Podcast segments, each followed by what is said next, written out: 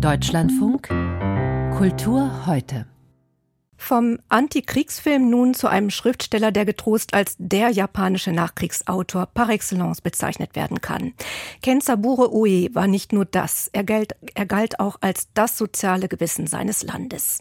Viele sehen in ihm den ersten modernen Schriftsteller mit starken europäischen Einflüssen. Vor allem faszinierte ihn der französische Existenzialismus, besonders der von Jean-Paul Sartre.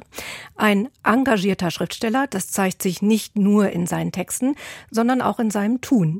Denn Oe engagierte sich immer wieder auch gesellschaftspolitisch und bezog Stellung. Er schrieb immer wieder über seine eigene Geschichte, über das Verhältnis zwischen Vater und Sohn, etwa über seine Heimat und bekam 1994 den Literaturnobelpreis. Wie erst jetzt bekannt wurde, starb er bereits Anfang des Monats im Alter von 88 Jahren.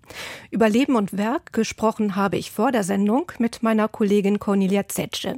Sie ist Oe gleich zweimal zu Interviews begegnet. Frage an Sie war deshalb, wie haben Sie Kitsaburo Oe bei beiden Malen erlebt?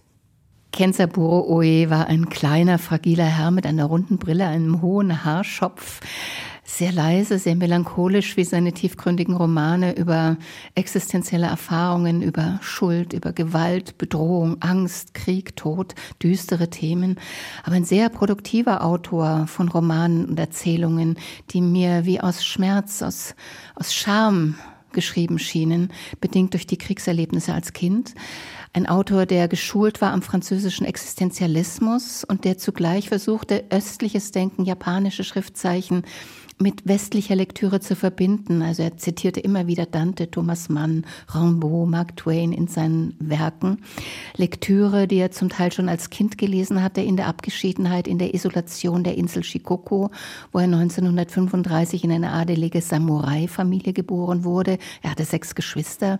Also er lebte als Kind in tiefster Provinz zu Kriegszeiten. Er war zehn, als der Krieg endete.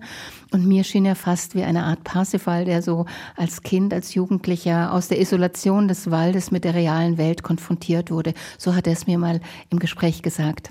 あなたのおっしゃる通りなんです。私は dass ich damals mit 14 oder 15 Jahren das Hauptwerk Dantes las, verdanke ich meiner Mutter. Das war ziemlich ungewöhnlich. Andererseits können Sie sich vorstellen, damals unter amerikanischer Besatzung in einem abgelegenen Dorf auf einer Insel gab es kein Kino oder irgendeine andere Unterhaltung. Und als ich Dantes Vorstellungen von der Hölle las, gingen meine Assoziationen so weit, dass ich die Wälder meiner Umgebung fast als dantische Wälder verstanden habe.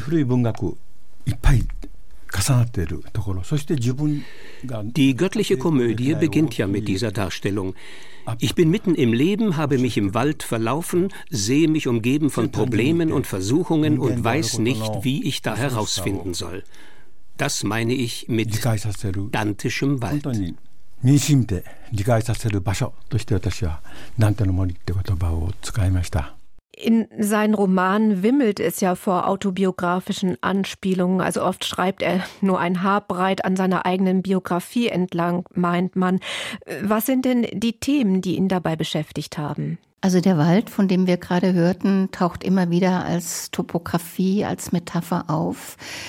Literatur ist für ihn Zeitzeugenschaft. Kensaburo Ue verband, wie Sie sagen, persönliche Erfahrung, aber doch mit Weltsicht. Ich würde sagen, er benutzte seine Autobiografie als Material, als Steinbruch vielleicht.